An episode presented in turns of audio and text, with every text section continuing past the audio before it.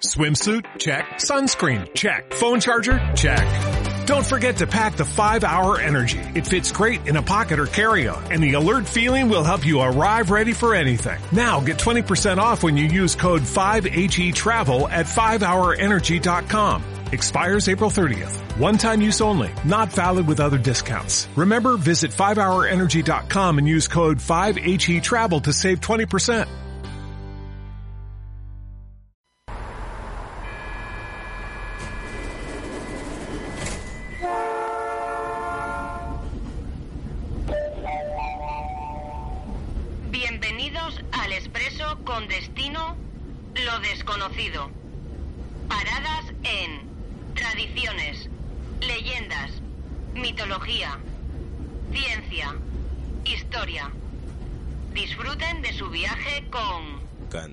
Oculta, con Juan Ramón Cayón, Antonio Gutiérrez Rivas y Alberto Martínez Beivide.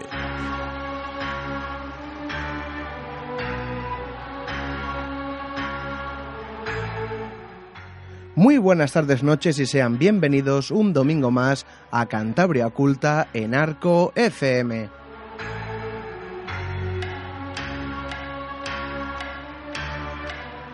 Un domingo más en el 103.2 de la frecuencia modulada y os estaremos acompañando desde las 8 hasta las 9 de la noche.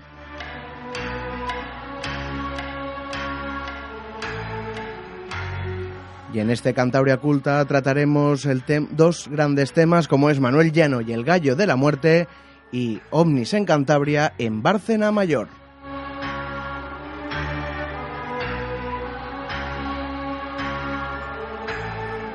Y ya está en la mesa Antonio Gutiérrez Rivas. Muy buenas tardes, noches. Hola Juanra, hola a todos los amigos de Cantabria Oculta. Alberto Martínez Baby de Baby. Muy buenas tardes, noches. Muy buenas tardes a todo el mundo. Y también está Miguel Cos, que hacía mucho que no pasaba por este programa desde Año Nuevo. Muy buenas tardes, noches. Buenas tardes, aquí estamos otra vez.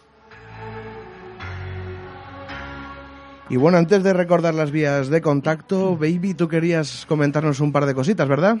Bueno, porque yo creo que, aunque todavía queda un par de meses, eh, mm, sí que me gustaría comentar eh, unas jornadas que se van a realizar en Zamora, ¿eh? en las que vamos a participar en NOCAN y por lo tanto parte de Cantabria Oculta también, ¿no? Estamos hablando de las primeras jornadas de creencias mágicas populares, de mitos y supersticiones que organiza el Museo Etnográfico de Castilla y León, ¿eh? que es un- uno de los museos más importantes de España. El que no lo conozca, que se acerca a Zamora, porque merece mucho la pena. ¿no? Bueno, pues ellos van a organizar el día 10 y 11 de marzo de, de este año 2018 esta- estas jornadas. Bueno, estas jornadas eh, hay que decir que son plazas limitadas, ¿eh? hay que inscribirse. Cuesta, la, la inscripción cuesta 10 euros, pero hay que explicar, bueno, esto está tirado de precio, porque dentro de esta inscripción incluye un certificado de asistencia, documentación de las jornadas, un catálogo del Museo Etnográfico, que esto ya solo por esto merece la pena, el acceso al concierto de Neonimus, que luego hablaremos, acceso a la sección de narración oral de Ana Griot, son dos de los participantes en las jornadas, y dos entradas gratuitas al Museo de Castilla y León. Esto por por 10 euros te lo están regalando totalmente.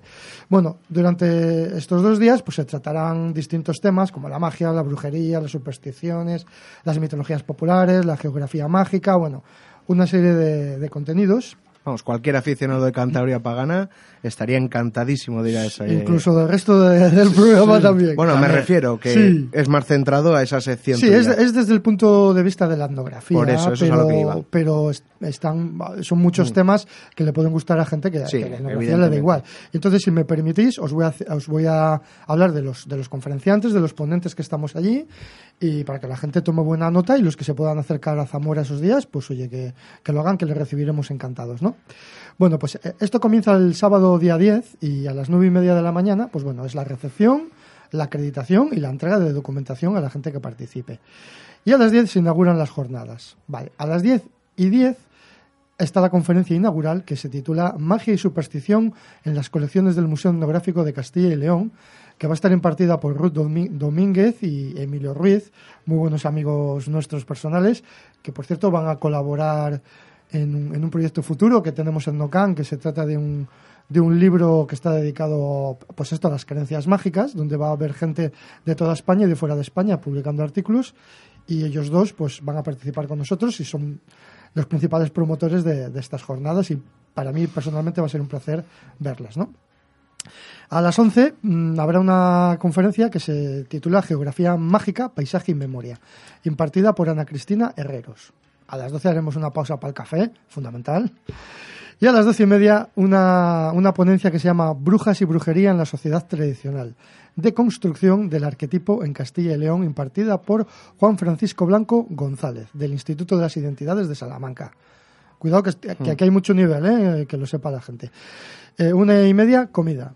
A las cuatro y media, y aquí es donde entramos los amigos de Snocan, vamos a tener una ponencia que se llama El trasmundo y otras historias en la tradición oral cántabra que haré yo en persona, pero que sepa la gente que es una. Un, un, el programa entero lo hemos preparado, lo vamos a preparar todos los miembros de Endocan, ¿de acuerdo? A las eh, 5.30, eh, Seres míticos de Castilla y León por Jesús Callejo Cabo, muy conocido para, sobre todo para las gentes que están mm. aficionadas a estos temas, ¿no? Y a las 7, importante, una visita temática guiada. Es opcional, pero yo le aconsejo a todo el mundo que la haga. Y a las ocho y media, eh, el concierto de Viaje a lo Remoto de Neonimus, que mucha gente también le conocerá a raíz de salir en, Cuarto Milenio, ¿no? Hace una propuesta musical pues muy diferente, muy, muy interesante, ¿no? Eso es el sábado. Y el domingo, eh, el domingo 11 de marzo, a las diez y media, eh, tendremos la ponencia Los seres ocultos en el imaginario mágico extremeño, por Israel J. Espino. A las 11.30 Espanta la por, la reivindicación del imaginario valenciano del miedo, por Amparo Pons Cortel del Museo de Valencia de Etnología.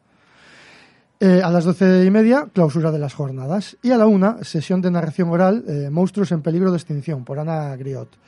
Bueno, yo creo que esto es una cosa muy potente, es la primera vez que lo hacen allí, estamos muy agradecidos y muy contentos de, que hayan contado con, con Snocan y con la gente de Cantabria Oculta. Eh, y nada, esperemos estar a la altura, creo que lo vamos a pasar muy bien y está invitado todo el mundo que oiga el programa, sea de la zona o sea de donde sea, porque allí hay unos hoteles muy bonitos donde quedarse a dormir también, por si quieren participar. Y nada, bueno, pues creo que teníamos que decirlo esto. Pues sí, además un, un viaje a una ciudad bastante bonita. Sí. Y antes de, bueno, de dar pasos a Cantabria Pagana y hablar de Manuel Llano y el Gallo de la Muerte, voy a recordar las vías de contacto muy rapidito. Estamos en Twitter en arroba Cantabria Culta, en el Facebook busquéis Cantabria Culta, en nuestro email contacto cantabriaculta arroba gmail.com y para todo lo demás cantabriaculta.es.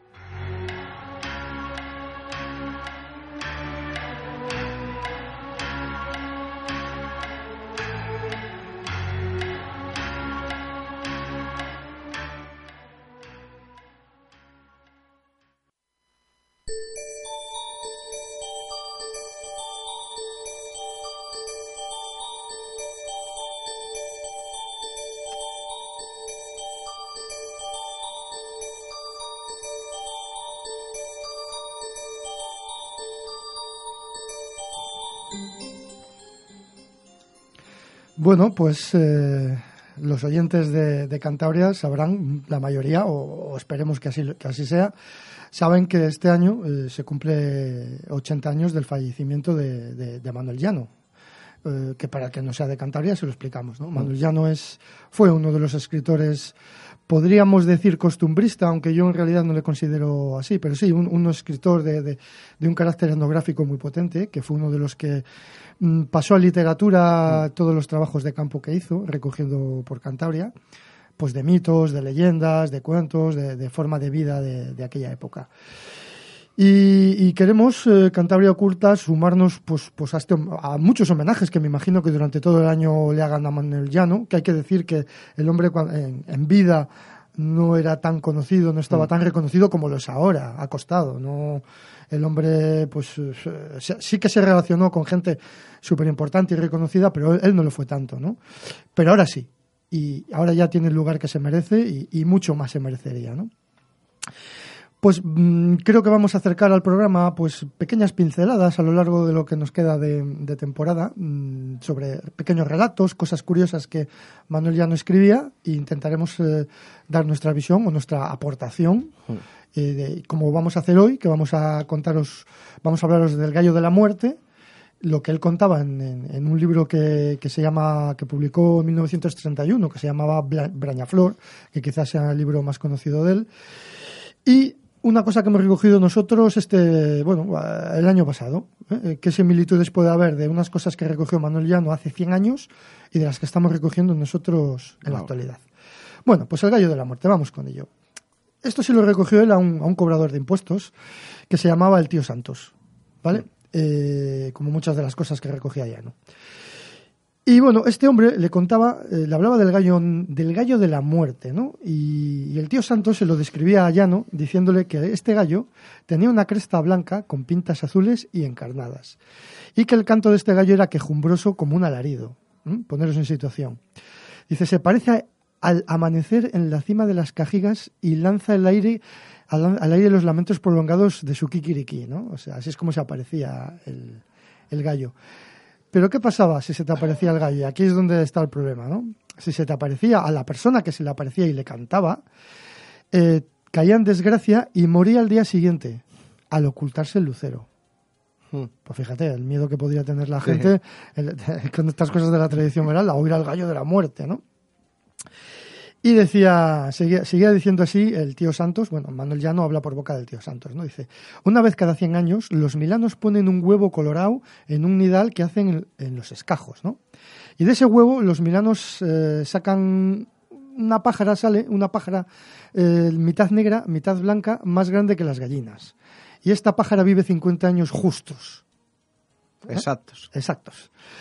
Eh, y bueno, dice que al morirse, eh, el animal este, de sus carnes podridas nace un gusano verde que poco a poco se va convirtiendo en el gallo negro.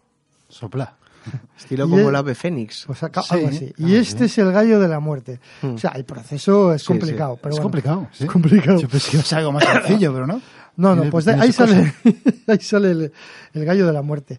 Eh, claro, como casi todas las cosas malas que te pasan en este tipo de creencias mágicas, pues puede haber un, un amuleto o una cura si tú oyes el, el kikiriki lamentoso del gallo de la muerte, ¿no? Y este hombre le contaba a Manuel Llano, le decía, hay unas hierbas que quitan el mal, ¿eh? el que el mal que echa a las personas, el gallo de la muerte. Dice, pero nadie ha dado con ellas. Dice que nacen cerca de los eh, manzanales monteses, cuando empieza la primavera, ¿vale? Me hace gracia que lo conozca y nadie ha dado con ellas. Sí, sí, sí. sí. Es- es no, no es curioso. Es muy típico, es muy, Sí. muy Pero- pero es que- habitual en estas historias. La- no, hasta las describen y todo. Dice, dice, estas hierbas eran de color azul y la raíz era negra. Para que te quiten el mal del gallo de la muerte hay que cocerlas con agua de romero y tomar una escudilla al toque de las oraciones. Era toda una ritualística para que Sí. para liberarte de esto, ¿no? Y dice, estas hierbas eh, son parecidas a otras que sirven para cortar el hierro. Dice, tampoco las ha encontrado nadie. dice, dice, estas hierbas dice que nacen cerca de las fuentes y hay que buscarlas el día de todos los santos. Precisamente hace poco estuvimos haciendo una ponencia de, sobre el día de todos los santos y yo, le yo he encontrado este cuento, pues por eso, buscando cosas para el día de todos los santos. Dice, estas hierbas se encontraban el día de todos los santos un poco antes de anochecer. Bueno, dentro de nuestra tradición oral es muy común encontrar hierbas y cosas Sí. en San Juan. Pero Claro, yo no había claro. oído lo de todos los santos. Bueno, pues aquí tenemos una cosa más que se hace... Puede haber sido trasladada igual por la no, religión. tiene sentido que, que al- para librarte de la muerte tenga que ser algo... No, este, en este- estas hierbas son para lo del hierro. ¿eh? Ah, espera, estás para Sí, el hierro mira, nada más. Vale. Dice, el que las encuentre podrá cortar los hierros por duros y templados que sean. Son como los mimbres, y frotando con ellas el hierro, este se parte como si fuera de manteca. Qué curioso. Ojo, ¿eh? porque de este tipo de cosas también hay en la mitología precolombina. Es cierto. Esas, ¿Ah? esas eh, hierbas que, que Sí. convertían la piedra en, como en, en una pasta, ¿no? Exactamente. Que, que se había... Sí, dicen que muchas de las construcciones, todo esto es, claro, tradicional, las construcciones eh, antiguas, eh, sobre todo incas, pues se hacían de esa manera. Bueno, quién sabe. ¿Quién A lo mejor encontraron estas plantas y aquí en Cantabria nunca las hemos encontrado. O se las Bueno, llevaron de aquí. o se las llevaron de aquí. Como veis, tanto para contrarrestar la- el canto del gallo de la muerte como para hacer maleable el hierro, pues existían plantas en Cantabria.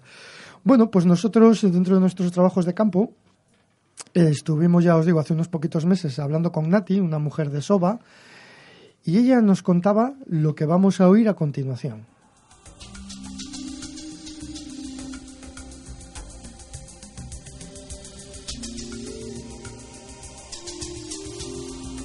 Cuando cantaba la gallina, ¿Qué decían? oye, las gallinas, eso lo he visto yo. Mi tía, yo me, crié con una tía, y, y mi madre toda la vida. Pues una gallina que cantaba como un gallo. Y claro, si cantaba en la cuadra y no había gallo, yo me acuerdo que mi madre o mi tía bajaban a la cuadra y estaban allí 14 horas sentadas hasta ver qué gallina cantaba, igual que el gallo. Pues dejaba de cantar. En aquel momento se mataba la gallina porque decían que es que se iba a morir alguno. Y a veces le decían mi tío o mi padre, así cuando ellos decían, dice, "Jo, ya podía cantar una gallina para que la mataras. es, verdad, es, es verdad lo que digo, ¿eh? Que no. Eso de que cuando cantaba la gallina. ¿sabes? Cuando cantaba alguna gallina. Oye, que cantaba Mustancillés y Anudela. Pues ha cantado una gallina. Pues yo tengo que averiguar a ver qué gallina ha cantado. No, no, la gallina se mataba.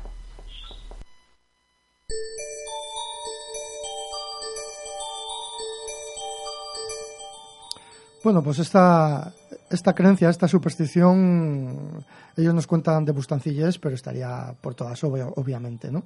Una zona que yo creo que Manuel Llano no, no pateó, no, no creo, ¿eh? que no reconoció ni, ni recabó información de ella, muy alejada de, de la zona de Manuel Llano, que estaría en la otra punta de Cantabria, aunque tiene cosas de otros lados también, ¿no?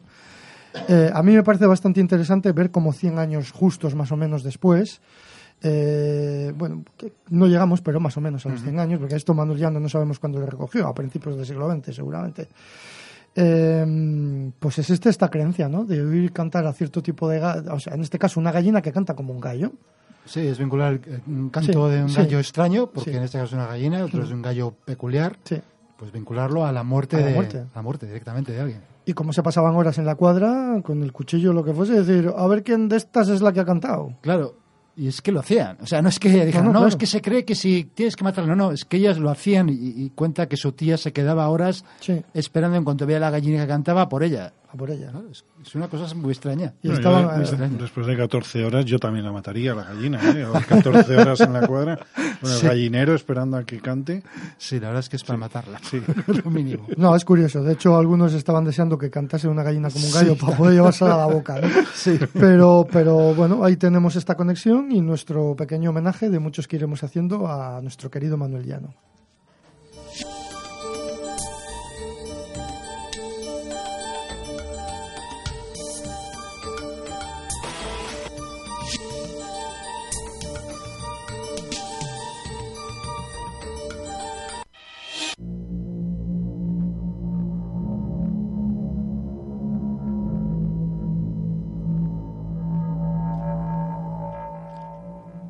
Estamos, como ha anunciado Juan antes, con esta investigación que hemos eh, realizado el equipo de Cantabria Oculta sobre ovnis, que es uno de los temas eh, estrella del programa y que nos encantan.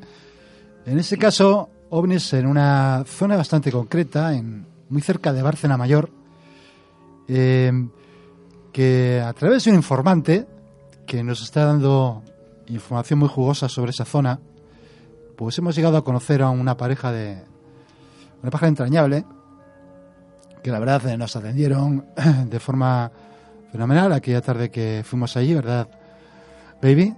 Pues yo creo que sí, fuimos un poquitín a cara de perro, no, no esperábamos ni siquiera saber si estaban o no estaban, pero es que llegamos y ya la llegada fue como especial. Eh, justo vimos una persona y dijimos, vamos a preguntarle a esta persona por fulanito y resulta que era él. Y era él, o sea, él, como suele pasar, ¿no? Sí. Eso suele pasar. Y, y nada, nos atendieron muy, habla- muy amablemente, fueron muy majos Y bueno, ya desde aquí, si nos oyen, pues darles las gracias públicamente y agradecerles que nos acogiesen en su casa con, con tanto con tanta amabilidad y oye que nos invitaron a un café, nos invitaron a todo y nos contaron su experiencia sin ningún tipo de tapujos lo cual también se agradece porque, oye, ven- hay que decir que éramos tres, que estaba también el amigo Oscar, Sí. que le mandamos un saludo si nos oye, y gente que no conoces de nada, que de repente viene a tu casa y te van a preguntar por cosas raras y, y te, les metes en tu casa y les tratas como si fuesen de la familia. Yo es una cosa que estamos teniendo mucha suerte. Sí. Lo dice Miguel, ¿verdad? Sí, sí, que, yo estoy sorprendido. Sí, no sé si nos verán cara de buenos o qué, tío, pero Bueno, que sigan viendo, ¿no? que exactamente. Y eso, la verdad es que eh, íbamos con un poco una idea aproximada de lo que de lo que estas, estas dos personas habían vivido, unas experiencias eh, sorprendentes, no las conocíamos del todo, no las conocíamos al detalle, y por eso precisamente queríamos queríamos hablar con ellas. Eh, el, el sitio en sí es un sitio que está bastante cerca de Barcelona Mayor, no exactamente en el pueblo, un sitio relativamente aislado, lo cual sí que es propicio quizás para es observaciones que a mucha gente pasen desapercibidas, Sí. inadvertidas y que ellas, estas personas, que esta pareja que vivían allí, eh, pues sean las puedan ser las únicas eh, las únicas personas testigo de ello. Eh, la verdad es que en- durante la conversación que tuvimos, que duró bastante tiempo, Sí. eh, como dices tú, una buena tarde ahí tomando con un café. Eh, empezamos por la primera de las observaciones que, que tuvieron, que al principio queríamos que nos lo contara eh, Francisco, que es el, Sí. el- el chico, y, pero luego fue Marisola que tomó un poco la voz cantante, que, Sí. que parecía que tenía más ganas de contarlo. Y bueno, Francisco fue dando, añadiendo de datos Sí, y, y eso. Y vamos a ir la, la, primer, la primera, el primer audio de esta conversación que tuvimos, en que nos cuentan una primera experiencia.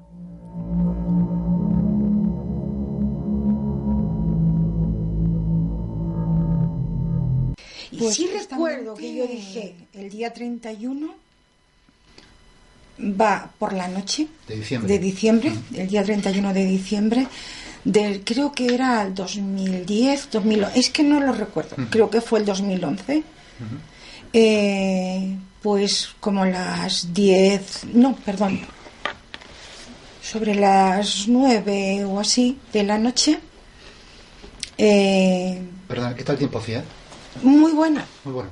muy bueno. No era una noche, no llovía, eh, estaba muy abierto el cielo, no el frío típico que estamos teniendo ahora, pero vamos, ni aire ni nada. Y quiero recordar que lo único que sentí el tiempo que estuve fuera en la calle, un poco de frío, pero pero vamos, no, una noche de invierno normal, sin, sin agua, sin nieve y el cielo muy abierto. De hecho, lo primero que divisé fue que estaba viendo la televisión en la, en la guardilla, tenemos una, una Velus, y, y divisé unas luces por la Velus y me extrañó, me, me extrañó mucho lo que estaba viendo. Lo que pasa es que la Velus, claro, es pequeña. Entonces le dije a Francisco, ¿has visto lo, lo que yo he visto?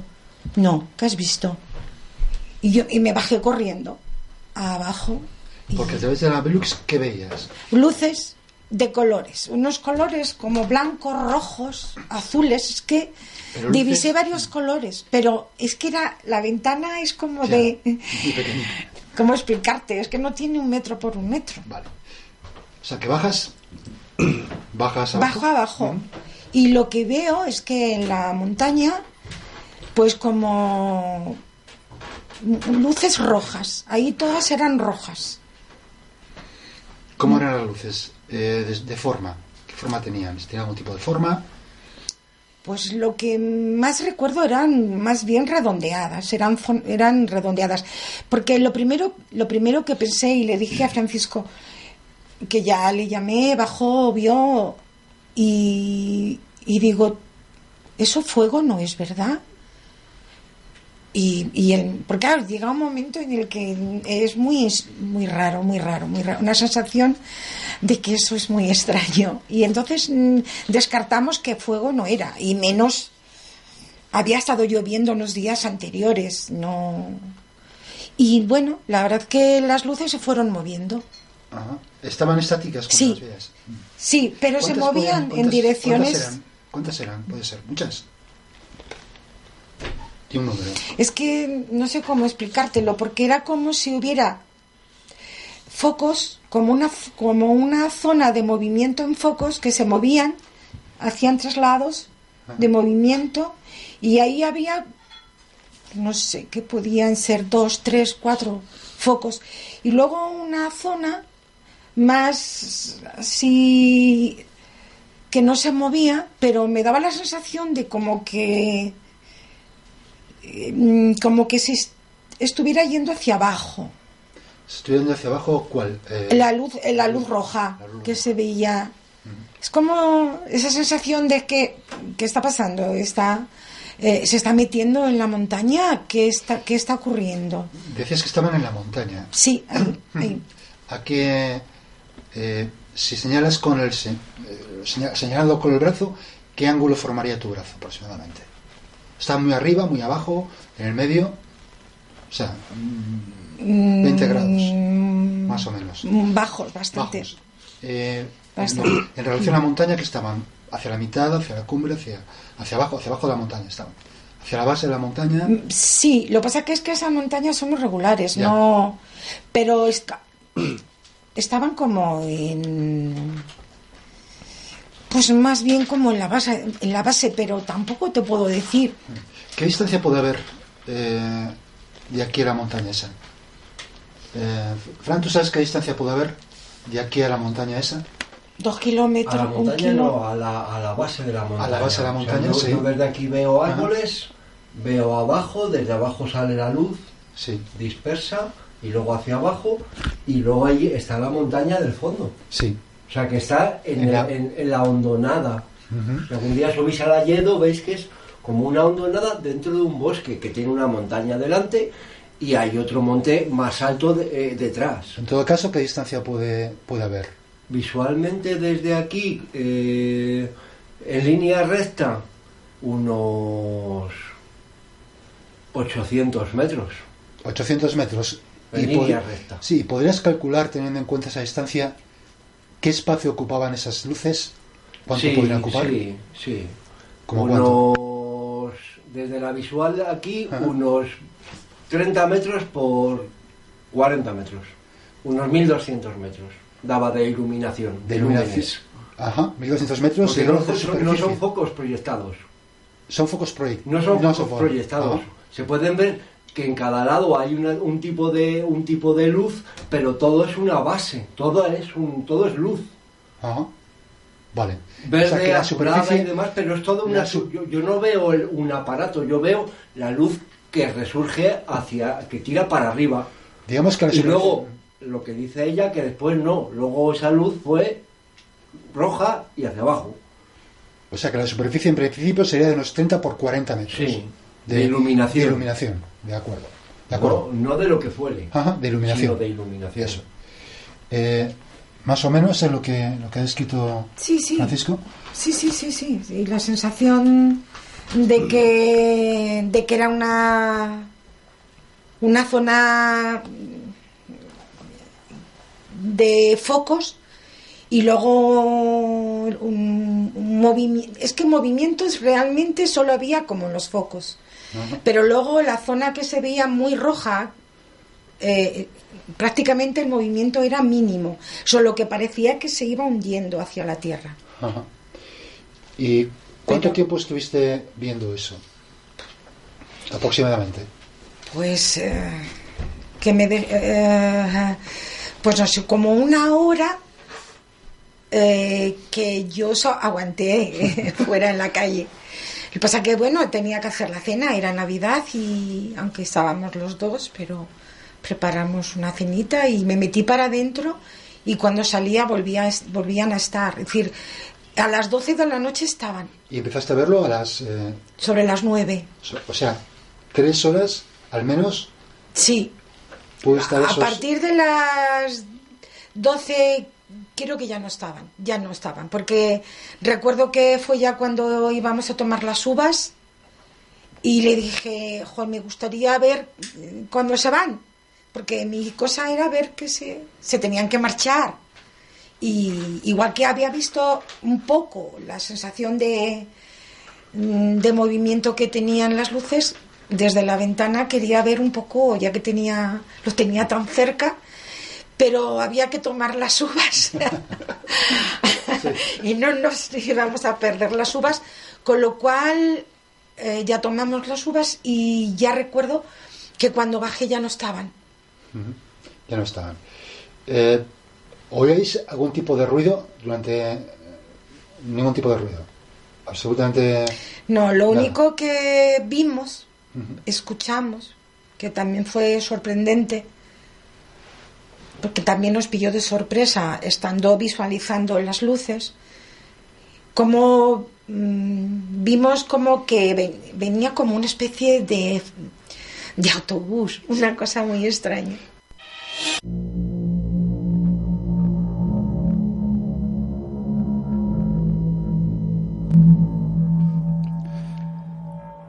Esta es la, la descripción de este primer fenómeno que, que vieron que fueron testigos esta pareja.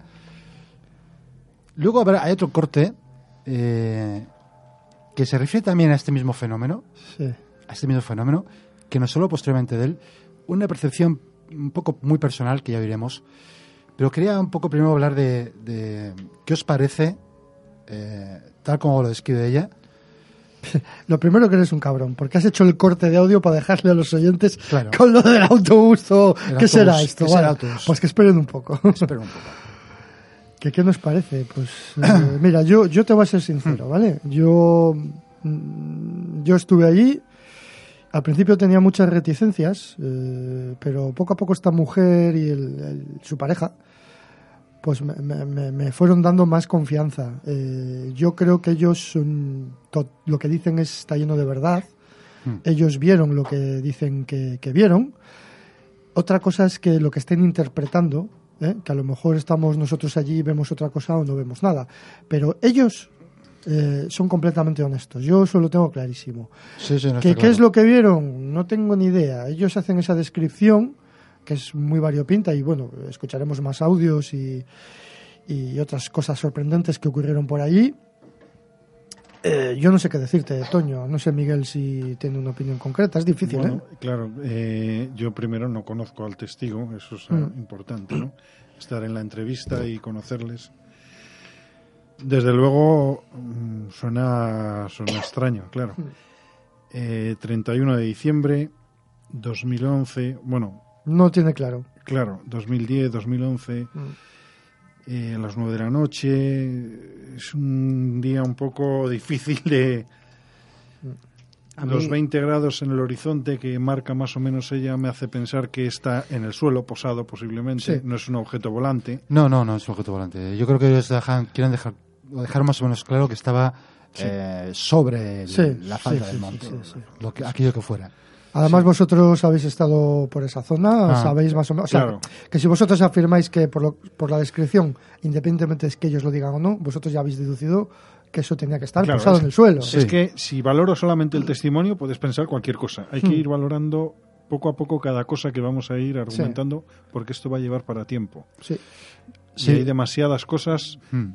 para simplemente desdecir un testimonio o afirmar totalmente con rotundidad que es cierto, ¿no? Entonces, yo desde luego mentira no es. Eso No, no, por eso lo digo hay yo, pocos que- testimonios sí. que digas que te están mintiendo. Es, es raro. Sí, puede, sí. puede haber que. eh, mm, pues yo que sé, que han visto, no saben bien expresar lo que han visto, o, que, o dudas, o, pero hay, hay una, mentiras. hay una cosa que también hay que tener en cuenta, que este, en realidad para mí este testimonio no comienza ahí en la falda de ese monte, sino comienza cuando ella ve unas luces extrañas a través del Velux. Eso es.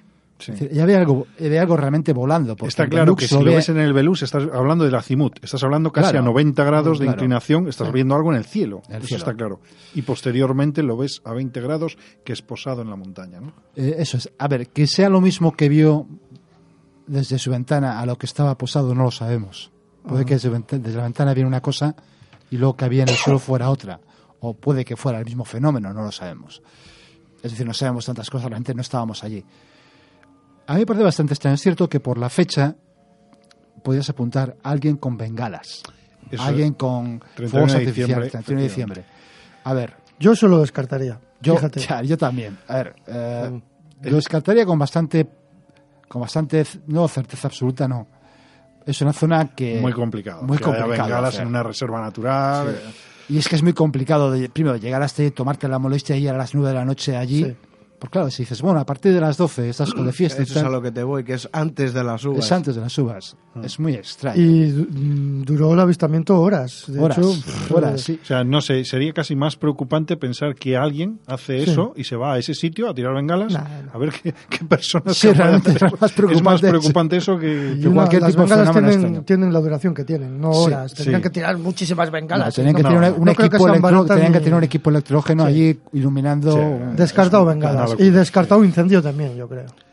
Y pues, ent- mira, entonces antes de, ir con el segundo fenómeno. Caza furtiva, no, no, caza furtiva precisamente no procuran encender muchas luces. pero ese día igual No, tiran no, un no. poquito Uy, de está muy controlado eso, ¿eh? Bueno, es- es- Sí, pero desde luego no, no ilumina una zona de, de 1200 metros Hay que cuadrados. valorar todo, pero desde luego un Sí. cazador furtivo que, que ilumina 1200 metros cuadrados, o sea, Ya. está buscándose la, la ruina, vamos. Sí, sí, no, Claro, sí, sí. está claro. Lo que me llama la atención en el testimonio también es que tienen muy presente la fecha, pero no el año.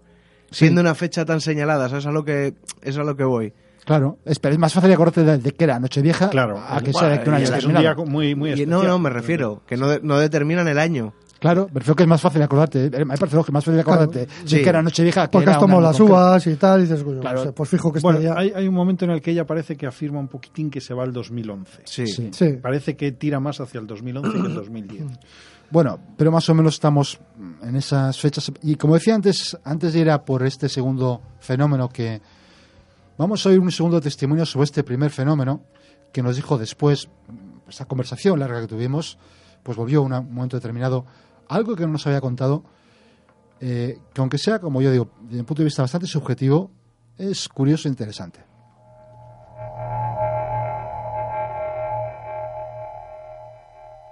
Si queréis algo de mí, por favor, dec- decídmelo, porque yo no sé qué hacer. Yo solo estoy aquí mirando. Mi porche aún todavía no estaba acristalado, con lo cual yo estaba ahí en el porche sin acristalar, solo mirando. Y digo, si me queréis decir algo, uno de los focos que enfoque para acá. Y sé que estáis, que me estáis mm, observando.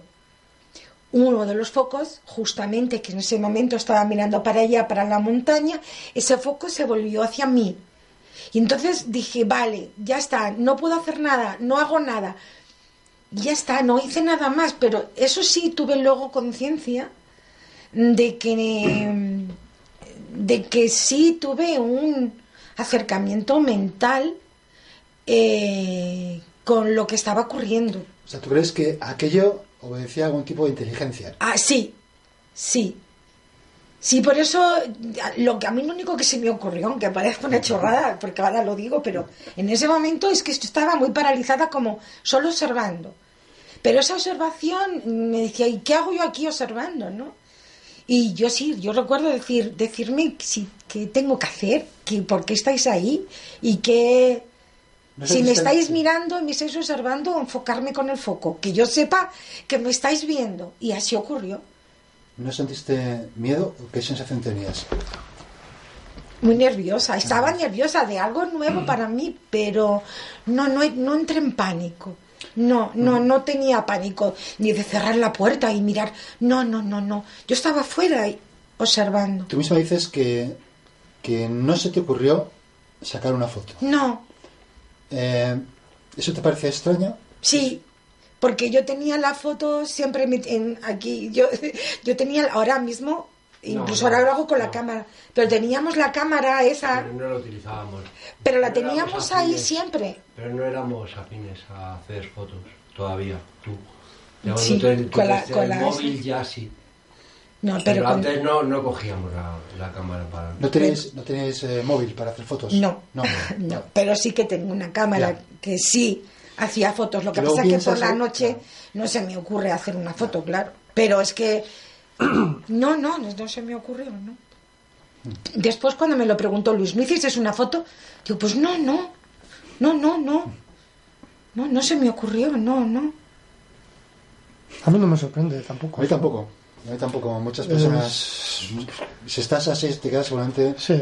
eh, y casi hipnotizado, ¿no? Sí. Casi Sí, hipnotizado es- No, sí, es como... Es una sensación, por lo menos para mí, no, no puede ser real. No puede estar... No está, no está pasando. Es como que es un juego. Por eso yo, lo de preguntarles si, estáis, si es verdad lo que estoy viendo y estáis ahí, el- uno de esos focos, porque claro, los focos sí que estaban en movimiento y, y había uno que en ese momento estaba justamente aquí enfrente, mirando hacia enfrente de casa. Y ese fue el foco el que se movió y lo pusieron hacia, hacia casa, hacia mí. Cuando dices focos, te refieres a que se notaba un haz de luz saliendo de la. Sí. Un haz de luz. Sí. Y que ese haz de luz se movía. Sí. así, y un momento en que el haz de luz. Se enfocó, pero, pero era un enfoque nada agresivo. No te deslumbró. No, no, no, no, no. No fue agresivo. No. ¿Y, y ese foco de luz de qué color era? Rojo. Rojo. Todo rojo. Rojo. Pero lo curioso es que luego cuando yo sí se se movió, a mí es que ese rojo tampoco me, me, me producía sensación de... "Uh", no.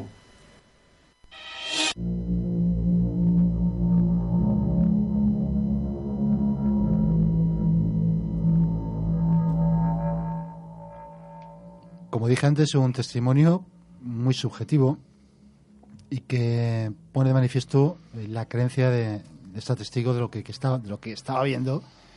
Tenía un, algún tipo de inteligencia y que incluso se estaba comunicando.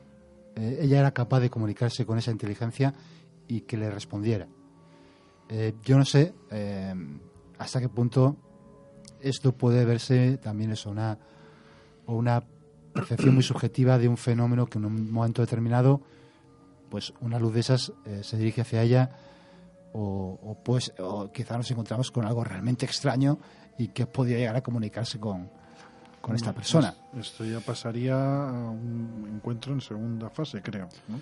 Bueno, no sé, no sé muy bien. no- no llega a ver el objeto posado sobre el suelo, ¿no? Pues Pero- si tenemos en cuenta esas, eh, estas luces como un objeto, si podemos considerar objeto, unas luces. Claro. eh, Como calificarlo un tipo determinado de encuentro.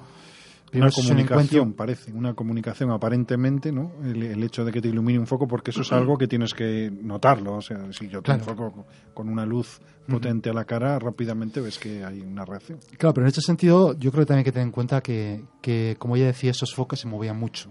No sé Claro, yo, saber, claro. hubo otros momentos en que le focaron a ella, Quizás sea casualidad y ya está. quizás sea casualidad.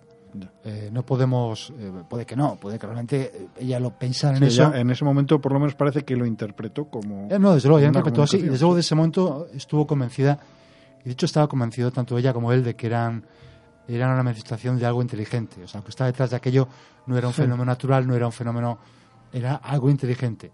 Que estaba allí y que no sé y que por podía llegar a comunicarse a esa distancia. Sí, sí, sí. Pero, fuese, ¿no? ¿Te acuerdas que tampoco lo dan, no, no, no dan mayor importancia o no, no es causado preocupación? No, la Tiene una verdad actitud es- como muy, sí. muy abierta, muy Sí.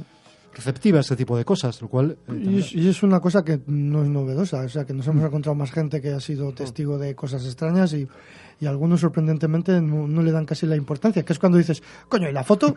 Claro. No, porque ellos están viviendo el momento y, Sí.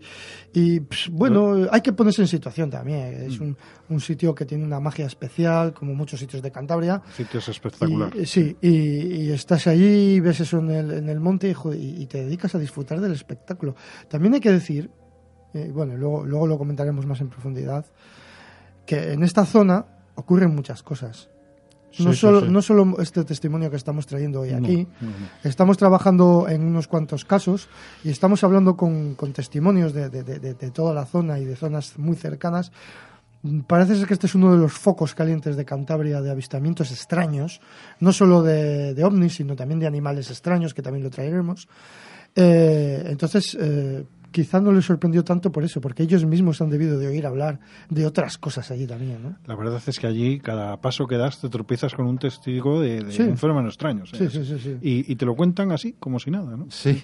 Te sueltan aquello y el único sorprendido eres tú que te quedas con cara de póker mirando al hombre que te acaba de decir que acaba de ver un bicho Sí. que, que no existe. o sea, Sí, o que tiene un duende en su casa Oh, y, sí, y te lo cuenta porque así, como te lo cuenta. Sí, sí, sí. Ya, ya nos hemos tropezado pues, pues con bastantes personas. Sí, Y ahora mismo recuerdo seis testimonios sí.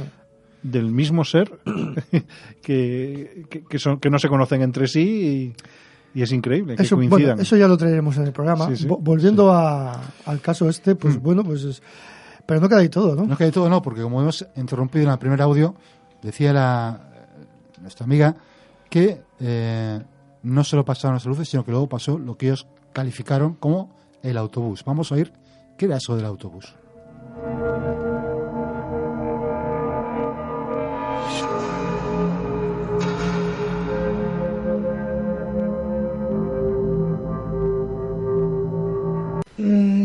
Vimos como que ven- venía como una especie de, de autobús, una cosa muy extraña, ¿Por dónde venía? por el camino. Por el camino. Pero es que se nos, se nos puso de repente y de repente desapareció. Yo solo recuerdo ver unas ventaninas arriba y el ruido era muy, muy poco. Y yo le dije a Francisco, ¿tú has visto que es una... Es un, ¿Tú lo viste? Sí, sí. ¿Un autobús? un- ¿Puedes ¿Una furgoneta? ¿Qué dibujo? era? ¿Puedes hacer un dibujo? Más Era como, como si fuera Pues un, va- un vagón del área. un vagón de, de, de- de tren. Como un vagón de tren. ¿Y de esa longitud? Sí, No, y en forma- No, más, más corto, como, como una, Como un autobús. furgoneta, una furgoneta de mono, de pequeña, de ya de 12 pasajeros. un autobús, sí. Con cuatro ventanillas. Cuatro ventanillas. Pero si fue un fast y ¡buf! O sea, ¿lo viste acercarse? ¿Sí? Sí. ¿Tenía luces por delante? No, No, era negro, solo era vimos una- las Era negro. ventanitas. Una especie de luz blanca, blanquecita. ¿Era negro? Era- Negro, sí, oscuro. Yo es que no recuerdo el- decir. Y el que mate- puede ser que no fuera, puede ser que no fuera físico. Vale, pero... Me explico lo sí, que sí, quiero sí, decir. sí, puede sí. ser electromagnético, puede ser magnético, puede ser energético. Ujú. Pero Lo que podría... sentimos fue la energía de una- un cuerpo que, que venía yu, y chum. Y como Yo Pasó por ventanitas pues adiós. Pasó por delante, pasó por delante de nosotros. de vosotros Sí, de allí. De la Por el camino, como ¿Viste si bajara camino? un autobús. y luego le viste desaparecer por el camino o se esfumó o desapareció. No mire para atrás. Y No nos, me pasó una, no. nos pasó una cosa, es que nos pasaron No, cosas muy te quedas raras. y ves una cosa así, pa, ¿Qué es pa, esto? Y sigues con la historia. Y luego quedamos en la- pensar ¿qué, qué puede ser. Y Francisco, a estas horas, una, por aquí un, una furgoneta, por aquí. Era ya. Creíamos que era el amigo de, de Roberto, un amigo que se dedicaba a repartir embutidos por Reynosa. No recuerdo, Juan, Juan. Eh, Pero no, no correspondía, no había ruido, no había ahí una furgoneta, diésel, no podía No ser. tenía ruedas. No. No. Bueno, es que yo no sé si tenía Era ruedas, un- pero, la, pero No, el no rozamiento que, que se le veía a la energía de lo que fuere mm, no llevaba ruedas. Pero Me sí hacía "¿Llevas un poco de kies?", Y ruido. te digo, si hay nieve, pues igual sí. Pero sí tenía un poco de ruido. O sea, un ruido, un había zumbido. O sea, Sí, eso sí tenía Como ruido. uno Pero, pero es como que. el aire sobre una superficie. una cosa, ¿y esto No fue, cuándo, esto cuándo fue? Pues justamente a la hora o así de estar viendo. Y el- y Las por- luces. ¿Y estabais fuera cuando eso? Sí, ¿Por estábamos qué? fuera. ¿Y por qué estabais fuera? Porque estábamos mirando y, viendo cómo los focos se movían y iban O sea, para. sucedió al tiempo que todavía estaban las luces. Sí, sí, vale, claro. Vale, vale, vale. Sí, sí, sí, sí. Sí, era con diferencia que esto podría ser la 10 de la noche. Y Ajá. que la primera vez que Más, más, diez más y cerca de media, las uvas, más. diez y media, no. O sea, Sí. que, que digamos que, que empezasteis a ver las luces, pasó este, este objeto, si era un objeto, Había que no lo sabemos, Había que, había que descargar la nave, que escalar la nave, todo lleva su tiempo. hay mucho que hacer. y, y- de manera Y hay que- que tomar las uvas. hay que tomar la nave. Claro. O sea que eh, pasó lo que fuera aquello, eh, fuisteis a tomar las uvas Sí, y ya cuando salisteis, ya nada. ya nada. Ya no había nada ya.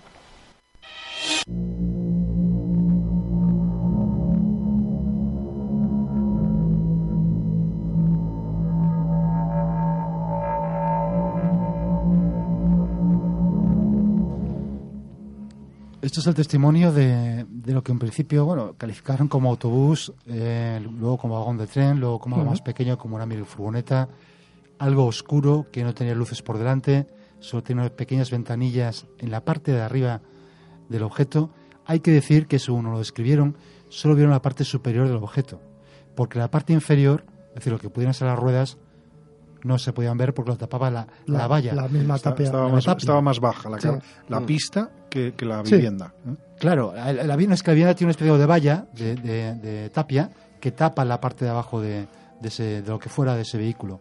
De manera que decir que tenía o no tenía ruedas es una, es una impresión. simplemente. Lo deducen Lo porque si fuese un vehículo normal eh, pasando por esa cambera tendría que hacer mucho más ruido del Claro, roce hay que decir- sí. y, y eso no ocurrió así, por eso ellos deducen Hombre, que, tam- que no tenía ruedas o que iba como flotando como un... Hay que decir que es, un un- craft. que es una zona que está prohibido el tráfico de vehículos salvo con autorización. Sí, sí, sí. También podía- apuntaban de que podía haber nieve y por eso igual ese sonido de rozamiento se disminuye. No quita de que no oyeras el rozamiento de Sí, una rueda contra sí, la sí, nieve. sí. De todas maneras, yo creo que eh, si analizamos, digamos, desde un punto de vista de, de un racional escéptico, diría, bueno, esto es un grupo de gente que se ha reunido para celebrar Nochevieja Hmm. en un prado, ahí en los montes, en, por ahí en, en una pista de, Ujú. de más allá de Barcelona Mayor. Algunos se han, han terminado, se han cansado ya y se vuelven, han cogido el vehículo en que venían y se han vuelto y tal. Eso lo pensé yo, pero Claro, pero es que eh, los, las cosas seguían ahí, las luces seguían allí. no, y ese camino no comunica con aquello. Claro, ese camino tampoco comunica con aquello. Viene de otro lado, o sea, no tiene nada que ver. Pasa justo por al lado de su casa, pero no tiene nada que ver. Y el camino, para que lo describáis, ¿qué tamaño tendría?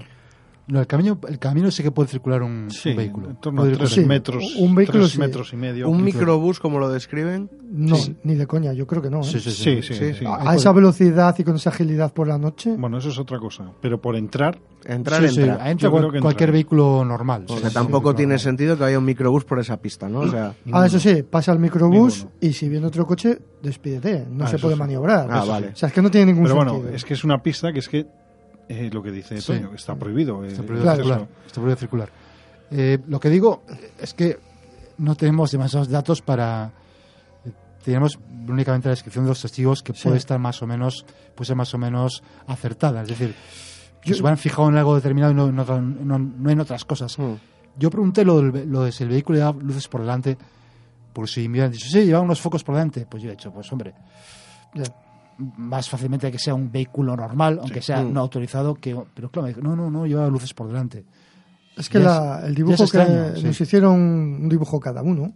Mm. Y la- en el dibujo puedes ver eh, que, que, no sé, es una cosa curiosa, ¿no, Toño? Es, es- es- es como un óvalo con luces solo en la parte de Claro. Eh, bueno, ellos lo llaman el microbús por, por buscarle Sí, una un- similitud sí. con algo, pero vamos, que no tiene nada que ver con eso, ¿no?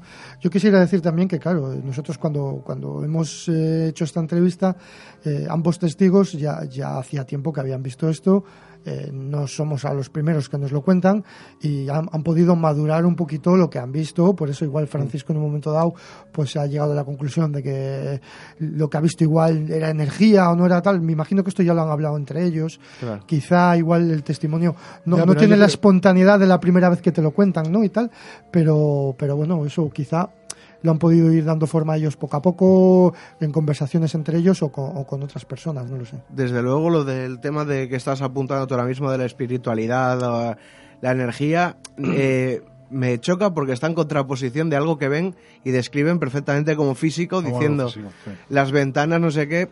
O sea, me resulta muy raro Sí, que un veas foco que se mueve, que me ilumina, o y sea, de- es todo y- muy físico. y pasar a pensar que es algo. Pues por, po- ahí- por ahí voy Sí, yo. me resulta de- un poco extraño. De todas las maneras también habrán hecho el esfuerzo, porque claro, eh, co- como lo que han visto obviamente para ellos es una rareza de la hostia, pues ya habrán buscado ellos mismos Sí. explicaciones o posibilidades y son gente bastante abierta. Quiero decir que no tienen ningún tipo de reparo en, en pensar una cosa así y para ellos tampoco sería nada, nada extraño, vamos. No, yo creo que, que pensaran que lo que yo creo que lo que intentó decir él que es que puede que fuera no tan físico, no sé, que no fuera algo más más un tipo de proyección que Sí. que bueno, que no me parece que sea tan extraño que lo haya pensado porque también el- por la forma de ser una persona de un pensamiento que tú muy muy abierto, muy Sí. muy abierto a cualquier tipo de, de experiencias que no que estas cosas las acepta como vienen, sin plantearse más. Dice, bueno, Sí. esto, eh, acepto que son una inteligencia extraña, pues bien, estupendo, están allí, yo estoy aquí, que sigan así. Una- un tipo fantástico en ese sentido. Sí, pero cuando hablamos de proyección, eh, yo entendería como proyección que no hubiera interferencia con esa valla, ¿sabes? Si tú tienes una proyección, algo directamente en tu cerebro que pongamos que no es físico, Yo- yo no que- respetarías directamente las capas del paisaje. Porque yo lo que le he entendido Bueno, se refería creo. al movimiento de- del, del aparato, ¿eh? O sea, Mm, también no, puede ser, no estaría hablando, puede ser. estaría hablando Puede de, de ser. si estaba levitando, Sí, levitando, o, sí. o, Mm. eh, su- supuestamente sujeto por algún tipo de energía o Energía magnetismo o tal, magnética, ¿no? sí. Pero bueno, lo que sí. es lo que es la- la- el movimiento del aparato. El aparato, el aparato sí, le sí. describe como algo físico, mientras que el movimiento pues puede ser más Sí, el movimiento etéreo, es ¿no? sí. Más- más- algo que se desliza, nosotros siempre entendemos por magnético porque no conocemos otra manera de Eso es. deslizar algo. eso es. Eh, pues más o menos esto es eh, lo que ocurrió aquella noche, aquel 31 de diciembre, creemos que es del 2011 posiblemente, y que desde luego es sorprendente eh, que cualquier persona puede... De aquí eh, dejamos a los oyentes que crean o hagan sus propias especulaciones de lo que pudo ser. Se puede tener una explicación racional o conocida o no. Pero es que eh, no acaban aquí las experiencias de, de esta pareja, o al menos la de Marisol, porque eh, preguntándola también si había algo más que nos pudiera contar, pues nos voy a contar algo que había ocurrido un mes antes, un mes antes de cuando la entrevistamos, es decir, la entrevistamos a finales del mes, a- mes de diciembre, ¿no? Creo que fue. Sí, puede ser. Esto ocurrió en noviembre. Había ocurrido un mes antes y, y- vamos a escucharla.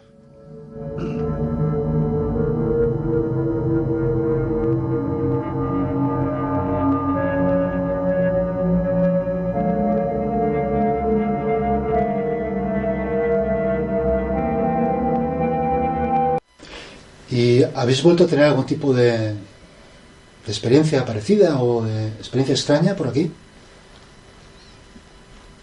Así visual, no. ¿Habéis oído Bueno, el otro día estaba ah, y dije, mira Francisco, un ovni. Y cuando miró Francisco ya no estaba. Y era una, una especie, era plateado. Una zona así como redondo plateado, pero esto se fue enseguida. Pero Pero cuando se el otro día, el otro día, cuando hace un mes. así. Y que, que, que- Pero que le, di- y di- que le dije, nunca, nunca los ves tú. Cuando- y, y que a qué hora era? de día, De día. De día, o sea, mediodía o de día quiero decir, las 12, las ¿Ah, 12, sí? la 1 de la mañana. y era, me dices una un disco plateado. Sí, pero no era un disco, era, era, no sé cómo explicarlo. Dijéramos que como un avión, un avión, la mitad del avión, Sí, algo así redondo, como un, vale. Sin alas. sin alas. Como si un avión le quita las alas. Exacto, Vale. así. Eso, que es la, esa es la sensación que yo tenía del, del ese que bajo para abajo. Vale. Pero que es. Porque por aquí no pasan aviones, no es una zona de aviones. Bueno, ahora con los chentrais vienen por ahí y por ahí, pero justamente aquí no. Y, Y una cosa, ahí. volviendo al objeto. Dices que era de color plateado. Sí, brillaba mucho, Brillaba mucho. sí, brillaba mucho, muy plateado. Y cuando lo viste se estaba moviendo Sí, eh, rápido, despacio. no, no tenía un movimiento. Al principio era como lento, la sensación que tuve era de lento. Por eso me quedé mirándole.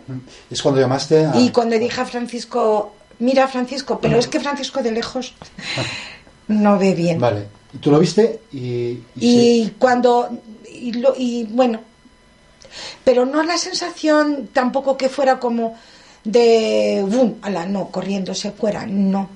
Se fue más, des- más, más rápido que un avión, pero tampoco, mm, tampoco lento. Es una ¿Algún tipo de ruido? No, nada. Eh, ¿Qué dirección llevaba? ¿Podrías decir más o menos? Hacia- Es que no sé, no sé qué... Justamente hacia allá, que todo, está- todo pasa para allá. Sí.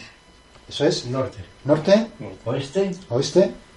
Este. Hacia el... Sur. Con lo cual llevaba Allí. Al este. Eh, oeste, este. Este sur. De ahí, de ahí para, Este sur. sí, para Palombera, la zona de Palombera. Para allí, para el sitio. Ajá, vale. Sí, para el sitio. Para el sitio, sí. Aperitivo. Sí, Vale. pero, pero vamos, que tampoco ¿Cuánto le duraría, ¿Cuánto duraría más o menos el tiempo que lo viste? cuatro minutos, tres minutos. Está bien. Es, es mucho tiempo. Es mucho tiempo. Es mucho tiempo. Eh, no claro, es difícil calcular. Eh, calcular la altura. Uf, sí, estaba alto. Bueno, alto, menos que un avión. Si pusieras el. O sea, si haces el brazo así, ¿qué tamaño le dirías con el. extendiendo el brazo? ¿Qué tamaño tendría? Así, así. O sea, si le pones así, dices, ¿cómo, cómo lo veías?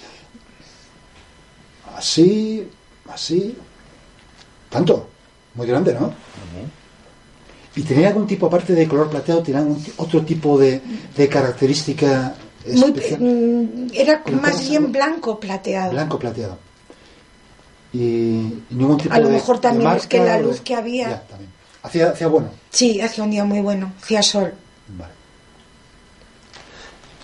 Oye, pues eh, para no darle importancia, lo que, como has dicho tú, no lo he visto, eh, parece un avistamiento muy interesante.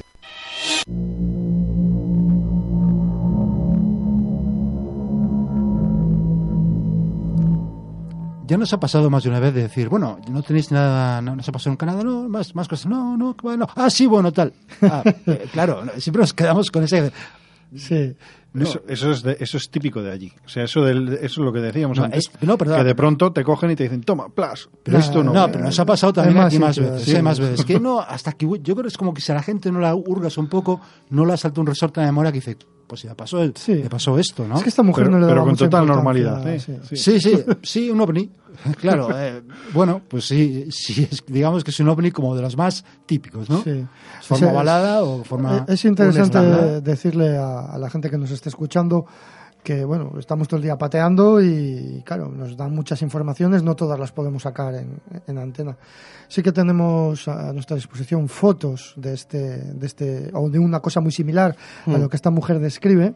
Las teníamos en el teléfono, se las enseñamos y dijo, esto es lo que yo he visto. Es ese mismo objeto que ella describe en este audio, fotografiado, tenemos nosotros la fotografía, y de esa misma zona además.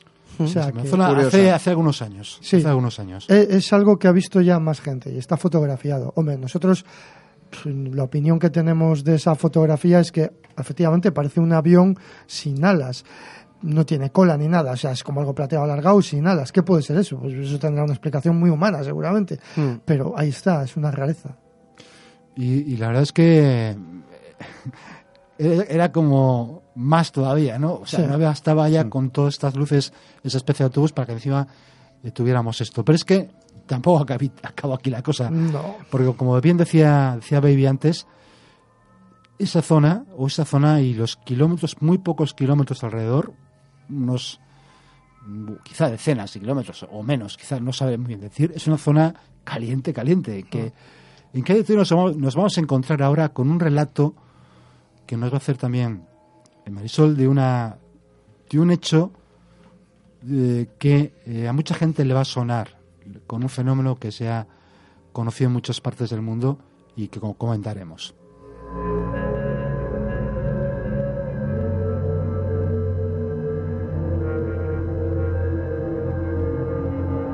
Antes has dicho que no habías visto nada visible, pero algo invisible, quiero decir, porque has querido como decir, no, no, no he notado nada extraño que se vea, pero que no se vea así. ¿Qué has notado? Cuéntanos. Los ruidos. Ajá. El, el sonido de. El sonido del río eh, en los paseos eh, que. que hacía. Bueno, es que yo los ruidos del río para mí al principio, cuando yo llegué aquí, pues yo qué sé, no, todo era igual. Pero cuando llega un momento en que todos los días estás escuchando el río, todos los días paseas por su, por su ladera y tal, pues ya vas identificando ruidos muy distintos. Entonces me llamó la atención hace un- unos cuatro años, un verano, que sentí los ruidos de un motor que estaban en el río, pero la montaña está pegada al río. Y entonces eh, no había mucha agua, había muy poca agua porque era verano, era mes de agosto, y, y eran como unas turbinas. ¿Podrías, Lo que- podrías imitar el ruido? Intentar imitarlo un poco.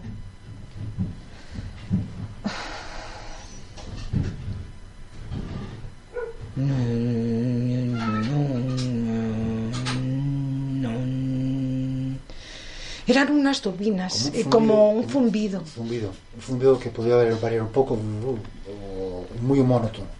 Muy homogéneo, con ciertas variaciones. Podía mm, haber alguna variación.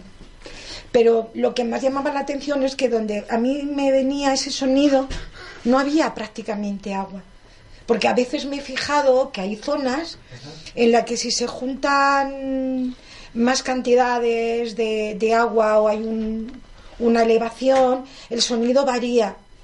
y o cuando se juntan aquí los, los dos ríos hay un movimiento de sonido distinto claro yo ahora a partir de aquello voy investigando mucho los sonidos no y ya me he encontrado como en dos tres zonas en donde los sonidos no son eh, no, no son de acuerdo a la cantidad de agua que hay ni, al- ni a la caída que hay por las piedras ni nada y el sonido es de un motor es de un motor Y eso ocurre desde hace, que te has fijado tú, desde hace cuatro años. cuatro o cinco años Cuatro o cinco años. sí pero Hasta hoy. por el tiempo Hasta hoy. Hoy en día también ocurre eso. sí lo curioso es que ya no voy No vas, ¿por qué no vas? No sé por qué pero no voy No vas no porque me ponen impedimentos para que no me vaya por allí te ponen impedimentos. ¿Quién te pone impedimentos? Ellos. Yo me los pongo. ¿Tú misma? No, yo me los pongo, me los pongo, pero es curioso porque yo ese paseo lo hacía todos los días, ¿Ese paseo cuál es? durante muchos años. ¿Ese paseo en qué consiste? Es un paseo precioso que hay ¿De dónde va? ¿Hacia- ¿Hasta dónde hacia, hacia Desde aquí, ¿no? Imagina desde aquí. sube hasta- hacia Aguilar para la zona de del puerto Palombera. Vale. Y es un paseo precioso con el río ¿Qué, qué distancia puede ser aproximadamente? de aquí, Sí. medio me- medio kilómetro, Medio kilómetro. O sea, no, no es mucho. Lo No. haces en poco tiempo, imagino. muy poco, en 20 minutos. Pero llevo bastantes, como tres años, eh, que me cuesta ir para allá. Solo voy acompañada. Pero te cuesta porque eh, no te apetece. Tienes Me apetece muchísimo, me encanta, me encanta. ¿Tiene, hay un, ¿Tienes Pero- miedo? ¿Tienes miedo? O- o- Eh, hay un impedimento, que hay unos perros, que yo no tengo miedo a los perros, pero me lo pongo como inconveniente, Ah. de que al pasar por ahí los perros son un poco violentos.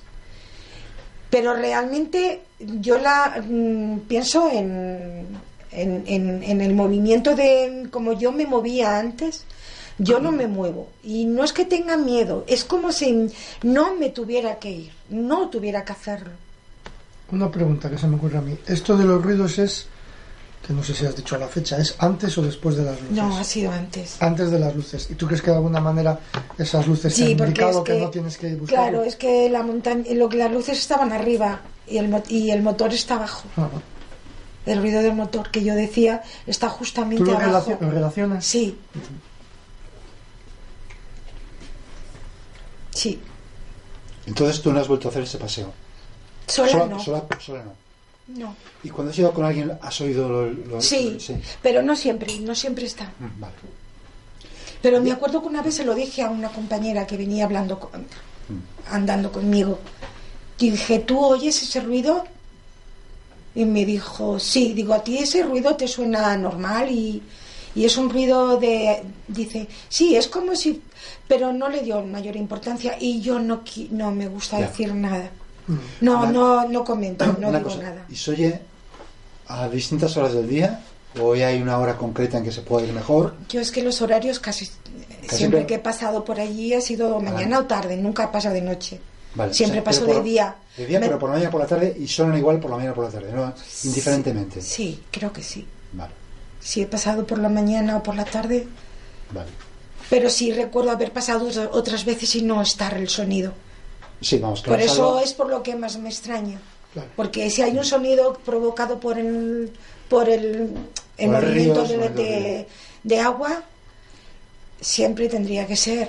Y hay veces que sí y otras veces que no. Y dices que, dices que has localizado tres zonas Sí. concretas donde se oye, Sí, donde lo siento, sentido. lo sientes. O sea, que está muy localizado.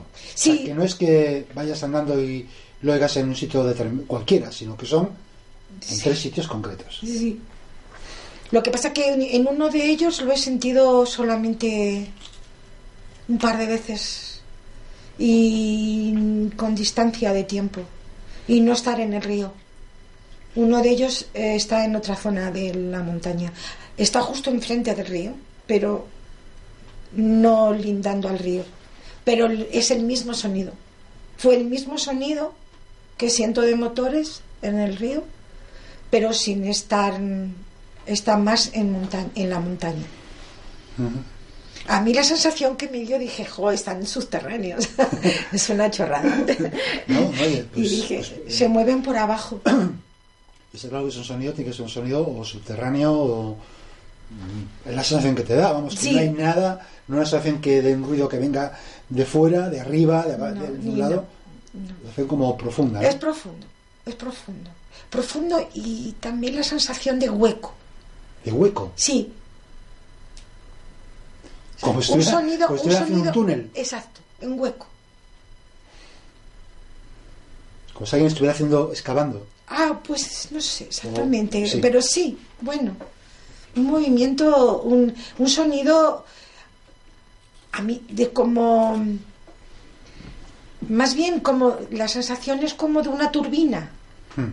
de una turbina en movimiento, pero no es una sensación de aspa, es una sensación de ruido, de aire.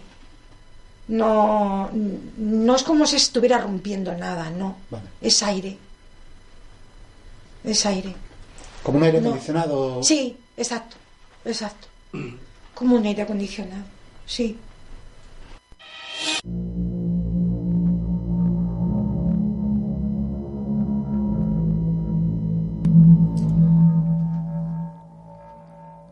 Como decía antes, esto que nos cuenta Marisol, pues parece, recuerda mucho al, a ese sonido del ham que, que ha estado circulando por, por todo el mundo.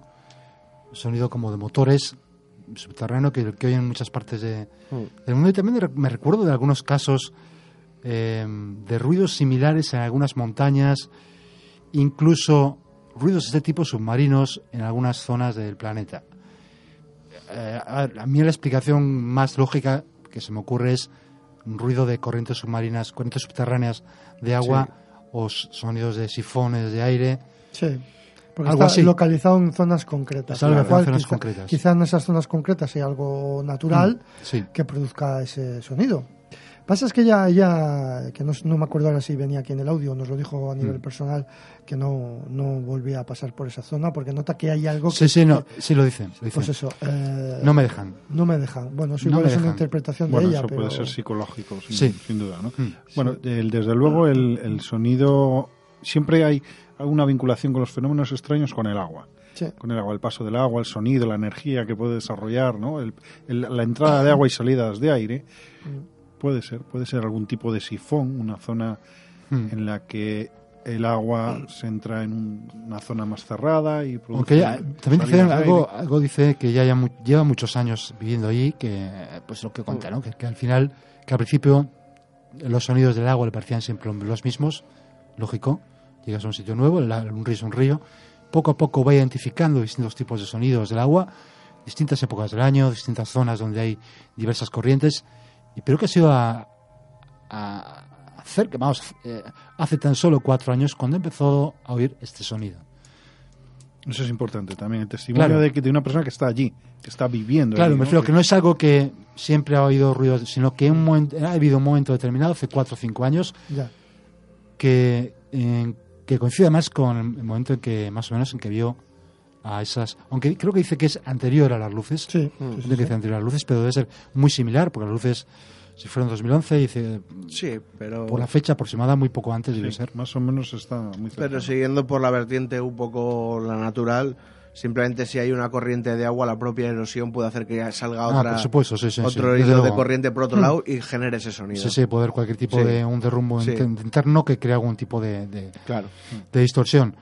Bueno, pero nos parecía un testimonio interesante porque añade un poco más de misterio a toda esta zona que, como os digo, tiene de por sí bastante misterio. Y a todo esto, a todo este misterio, se puede añadir uno más. Uno más que todavía estamos en investi- investigándolo, estamos recabando información. Al Que parecer, Pasó por las mismas fechas. que pasó por, la- por las, hacia aproximadamente las mismas fechas. Muy cerquita, además. Sí. Al parecer, el 13 de junio, la, la madrugada del 13 de junio de 2012, en un alledo eh, cerca del río Argoza, a unos 9 kilómetros de la zona donde estamos hablando, eh, aparecieron alrededor de. Cuando estuvimos en Miguel contamos alrededor de 30, ¿no? Por ahí, más o menos. Más o menos unos 30 eh, árboles eh, caídos, arrancados de raíz prácticamente, por un fenómeno eh, que abarcó o- a lo largo de una superficie que nosotros hemos calculado entre aproximadamente 100 metros de larga por unos 40 o 50 de ancha. Es una zona en una ladera poco pronunciada donde se produjeron esas caídas de árboles y que eh, pues cuando estuvimos ahí nos llamó la atención eh, la distribución eh, con cierta cierto orden no exactamente así pero cierto orden de los de la caída de esos árboles ¿no? Sí. que aproximadamente la caída venía a ser eh, de, de este eh, a oeste a un momento en que gira digamos como hacia el norte buscando Y una salida de sur hacia norte, sí. de Más o menos esa sería la, la caída, pero eh, bueno, eh, es curioso porque es una zona en la que ves los árboles tumbados, más que arrancados, tumbados. Tumbados, sí. Posteriormente se han talado y esos tocones han vuelto a su posición por el peso de la tierra. El, haya es un árbol que tiene las raíces muy superficiales, la mayoría son hayas. sí Eh, hay que conocer un poquitín este árbol porque es un árbol un poco especial con respecto al resto. Son, son árboles que tienen las raíces muy superficiales. muy extendidas sí Sí, y alcanzan unas, unas alturas de 35 o 40 metros. Entonces, eso hace una palanca muy grande y al- la raíz, al estar muy superficial, tiende a arrancarse con relativamente Sí, eh, facilidad. facilidad. Facilidad. Pero eh, no deja de ser un árbol de un porte y una fuerza extraordinaria. ¿eh? O sea, no, no, no es fácil que, que un árbol como este se tumbe. Eh, la zona está llena de tocones que han sido tumbados y posteriormente a talar el árbol y quitar el peso del tronco ha vuelto a su posición y ha quedado una especie de meseta en la que se puede ver claramente la zona en la que se ha recostado el árbol y cómo ha vuelto a su posición y, y ha quedado elevada el terreno en esa zona. eso es Está lleno de, de tocones y más o menos puedes ir orientándote y viendo en qué posición han ido cayendo todos los árboles y lo más curioso es que muy cerca, a dos, tres metros de esos, otros tan altos como ellos o incluso de mayor porte, están perfectamente, sin ningún tipo de... Claro, exactamente. Entonces, eh, la verdad es que es una visión sorprendente y que Miguel y yo intentamos, con nuestros escasos conocimientos, elu- elucubrar cuál había sido, podido ser el causante de este, de este suceso. Y decidimos que a lo mejor era acudir a alguien con más conocimientos que nosotros. Y qué mejor que acudir que a nuestros amigos de, de la Agencia Estatal de Meteorología de Cantabria, a nuestro buen amigo José Luis Arteche, que ya nos, ya nos atendió eh, muy amablemente en un anterior programa de Cantabria Oculta y esta vez nos ha vuelto a atender y el pasado viernes por la mañana hemos acudido allí eh, pues Miguel, Baby y yo y como siempre como siempre nos ha atendido extraordinariamente bien Es de agradecer, de agradecer. Sí. José Luis Arteche ha sido eh, estupendo, estupendo todo lo que se ha esforzado, el trabajo que ha hecho, cómo nos ha apoyado, nos ha ayudado. Y bueno, es pues y, eso. y sol- y solicitamos su opinión profesional de, de qué podía haber sido ese fenómeno.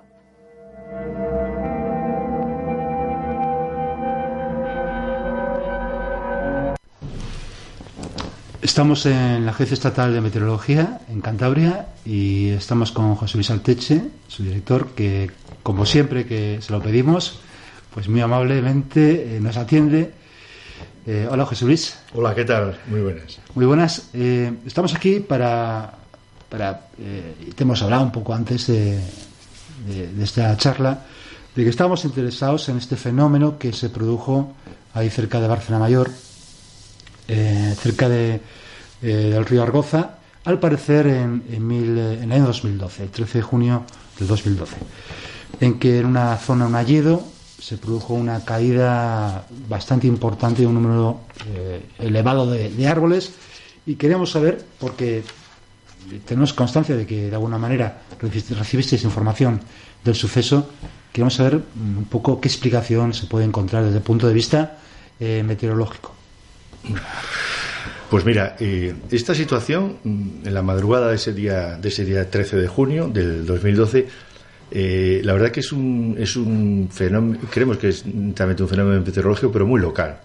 Porque, ¿Por qué? Porque la situación atmosférica general, viendo los mapas de aquellos días, imágenes de satélite, etcétera, etcétera, información de alguna estación nuestra cercana que mide continuamente las variables meteorológicas, como la de Bárcena, las de Bárcena Mayor, pues indicaba que era una estación, bueno, pues relativamente tranquila. ¿eh? No hacía nada pensar que ahí ocurriera algo, pues no sé, si hablamos de destrozos originados por un viento, pues en una surada, ¿no? La que conocemos todos en Cantabria.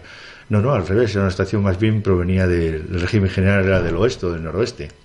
Hemos observado también los datos de nuestro radiosondeo, que lanzábamos pues poquitas horas de que ocurriera esto a las 12 de la noche. Y bueno, pues eh, yo la, la opción más factible que veo para eh, que explique este, esta rotura tan, singular en, en un espacio muy reducido de, árboles de cierto porte, pues es eh, quizás, quizás que ha podido ocurrir en esta zona de, de gran pendiente y, con la, parte superior ya, una altura bastante razonable, bastante más de mil metros de altura, pues eh, es posible, y eso lo hemos visto también en el radiosondeo, que las temperaturas arriba estuvieran esa noche bastante frías para ser un mes de junio, eh, incluso muy próximas a los 0 grados, 1 o 2 grados, cuando en junio normalmente a 1500 metros puede haber tranquilamente muchos días 14, 13 grados. Entonces, entre la zona superior de- del área este del desastre este pequeñito y el- la parte inferior del río Argoza, que está pues, casi 800 o 900 metros más abajo, había un contraste, posiblemente un contraste de temperaturas bastante notorio. Este contraste de temperatura, es decir, frío arriba, eh, aire cálido en la zona inferior, posiblemente se estaba generando ahí un, un gradiente, cuando decimos gradiente es una, una variación en el, en- el espacio de las temperaturas bastante acusado. Muy similar, eh, comentaba antes, hablábamos fuera del micrófono, de lo que nos ocurre en las galenas típicas en el mar. Aire muy frío que empieza eh, llegando a la costa de Asturias y un País Vasco, una costa vasca muy recalentada en pleno día de agosto, por ejemplo. Y eso es una situación de equilibrio. Esto vamos a, traducirlo, de- dejamos el mar y lo ponemos en la montaña. La parte arriba fría, la parte abajo bastante más cálida. Es una situación de, de desequilibrio que se va alimentando, alimentando, y llega un momento en que eso ya no se soporta y ese desequilibrio se rompe y el aire frío de arriba, digamos, actúa como una, una mermelada, a veces ut- utilizo ese símil, una mermelada que empieza a caer, a caer hacia abajo y a, y a intentar equilibrar esa situación. Posiblemente eso mm, haya podido dar vientos que estimo que han tenido que ser fuertes, porque, porque estos árboles no se tronzan tan fácil. Y, pero bueno, vuelvo al símil de la galerna, la galerna típica, vientos de más de 100 por hora sí que hemos observado alguna vez. Entonces esto ha podido ser lo que, lo que habría podido, mm, de esta forma tan caótica, una, pequeña área, tiene una forma un poco longitudinal, pero sí que es verdad que era un poco caótico la, la, forma en que los árboles estaban tirados, pues ha arrancado, ha empezado a arrancar, se ha puesto en marcha y ha roto algún árbol. Y posiblemente el que no continúe hacia abajo, hacia el fondo del valle de la Argoza, pues es que los, los propios árboles que, que el aire este que se puso en marcha iba encontrando, le, le fueron frenando. Es decir, el arbolado es un elemento de freno del viento muy importante. Entonces, eh, posiblemente afectó a esa zona y no continuó adelante. Bueno, pues esta es una hipótesis que, no sé, si se excava un poco más en la, en la bibliografía, se pueden encontrar casos curiosos en algún lugar del mundo, pero bueno, lo cierto es que lo tenemos ahí, no le hemos dedicado quizás todo el tiempo que deberíamos haber dedicado, pero ahora sí que ahora me, está motivando para que esto quizás empecemos a, a verlo con un poco más de interés, esta situación, porque a veces hay tantas situaciones de tantos tipos que, que no damos abasto a todo. Pero es una, es una posibilidad. Yo creo que esta es lo más, lo más factible. Olvidémonos de tornados, que a veces la gente cuando ocurre algo de esto siempre se acuerda de los tornados. Porque el tornado es curioso, cuando se hace la inspección del terreno, uno de los eh, aspectos primeros que se mira es si el árbol no ha sido trozado, sino ha sido arrancado, literalmente, como si cogiéramos un, un nabo en la huerta y tiramos para arriba de ello, ¿eh? pero tirar para arriba. El tornado succiona. El tornado es un, un centro de muy bajas presiones que pasa y succiona. No era el caso. Entonces, eso descartado. ¿Qué otra situación? En un día aparentemente tranquilo, pues algo de este tipo, muy local, una corriente de densidad digamos, que sería un poco el, el adjetivo. En todo caso, una, una situación excepcional, que no, no es, no es sí, habitual, sí. ¿no? Sí, sí, sí. No, no, no, no es habitual, encontrar, efecti- eh, efectivamente. Y en el mar también. Lo que el ejemplo que he puesto esto de las galenas típicas también no ocurre todos los años, ni mucho menos. Es excepcional y todo el mundo recuerda casos. A veces son casos que se han debido a aludes de nieve, ¿no? Que, que eso es una.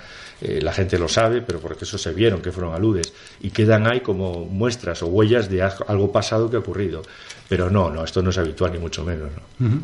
Bueno, eh, José Luis, pues eh, muchas gracias por, por, como siempre, por atendernos. Y, Nada, muchas y, gracias a eh, vosotros. estaremos a ver si tenemos más noticias de este tema o, o lo dejamos así, como, como la explicación más, más plausible de lo que pudo ocurrir ahí. Pues nada, muchas gracias a vosotros.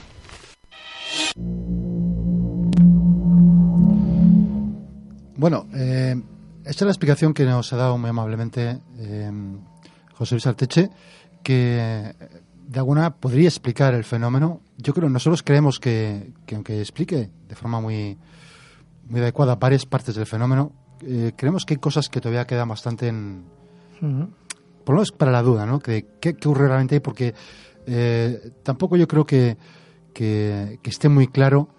Él mismo dice, Sí. Reconoce que es un fenómeno excepcional. Lo que ocurrió Sí. fue excepcional eh, de todos los puntos de vista. Porque además eh, no coincide exactamente la dirección del viento dominante entonces con cómo se cayó, cómo se cayeron los árboles, ¿verdad, Miguel? Sí.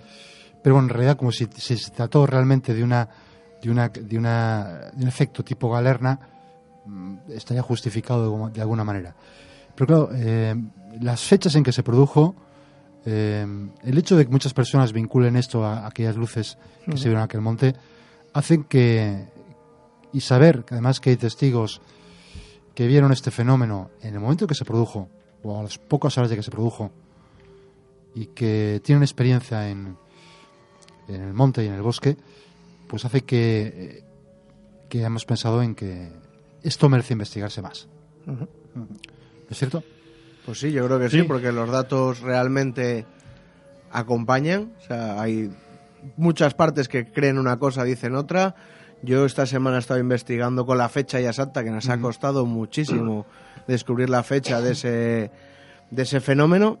Yo he analizado datos que, que datos públicos de, estaciones de aire y de meteorología de Cantabria y realmente esas fechas no hay no hay nada nada extraordinario, nada fuera de lo normal. He analizado el mes completo.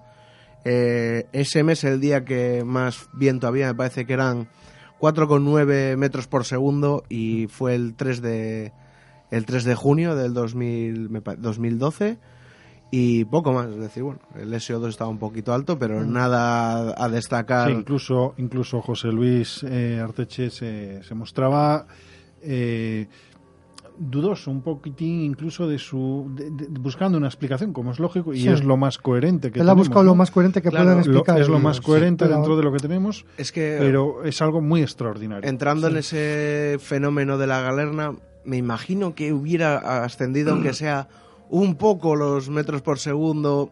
¿Sabes? No, No, o hubiera- sea, a mí sobre todo el fenómeno de la galerna, Sí. perdona que, que te interrumpa, Juanra, a mí lo que más eh, me choca o me hace dudar, dudar de, no dudar del testimonio de José Luis, Sí. por supuesto, sino de que es, es el hecho de que ese fenómeno afectara a una zona muy, sí, a mí también, tan muy pequeña escasa, y muy tan escasa. selectiva. Bueno, Y fal- falta, algún, falta algún dato, que es que Mm. algunos árboles están quemados. Al menos si hay algún árbol quemado, que no sabemos si es una. Claro, no sabemos si fue anterior Todavía- posterior. todavía tenemos que sacar ahí un Y poco también más tenemos que.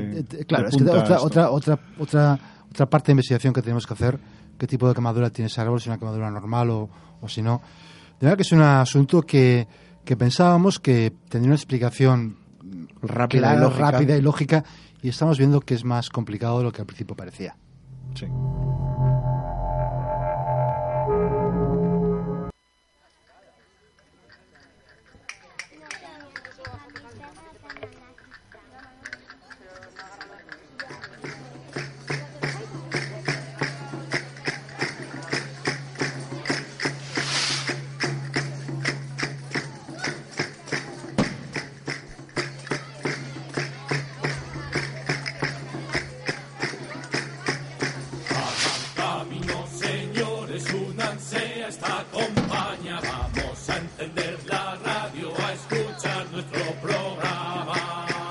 Bueno, ya está aquí el Cantabria Culta de hoy. Espero que os haya gustado a todos. No sé, ha sido un programa, la verdad, que bastante de grabadora, de los de la vieja usanza, de decir dos palabras y poner solamente testimonios. Patear investigación de campo a tope. Bueno, voy a recordar las vías de contacto antes de despedirnos. Estamos en Twitter, en arroba Cantabria Culta, en el Facebook, en el Instagram y en todos los lados.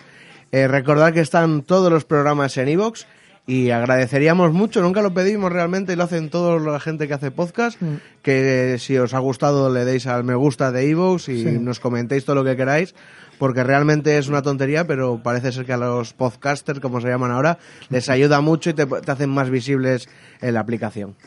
Una conspiración nos intenta detener. Y bueno, vamos a despedir, Miguel Cos. Ya sabes que cuando quieras venir, aquí está Arco, sabes, sabes la dirección. Sí, encantado. Aquí, aquí me tendréis siempre que... Ya te haremos una copia de las llaves. Siempre que quede. Y cuando quieras venir, vienes. Estoy esperándolas, ¿eh?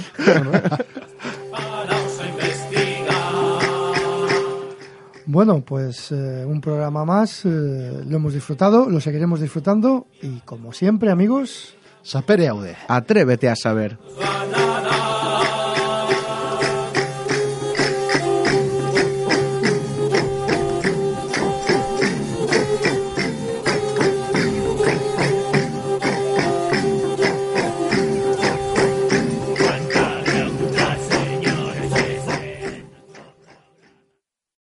Every day, we rise, challenging ourselves to work for what we believe in. At U.S. Border Patrol, protecting our borders is more than a job, it's a calling. Agents answer the call, working together to keep our country and communities safe. If you're ready for a new mission, join U.S. Border Patrol and go beyond. Learn more at cbp.gov/careers.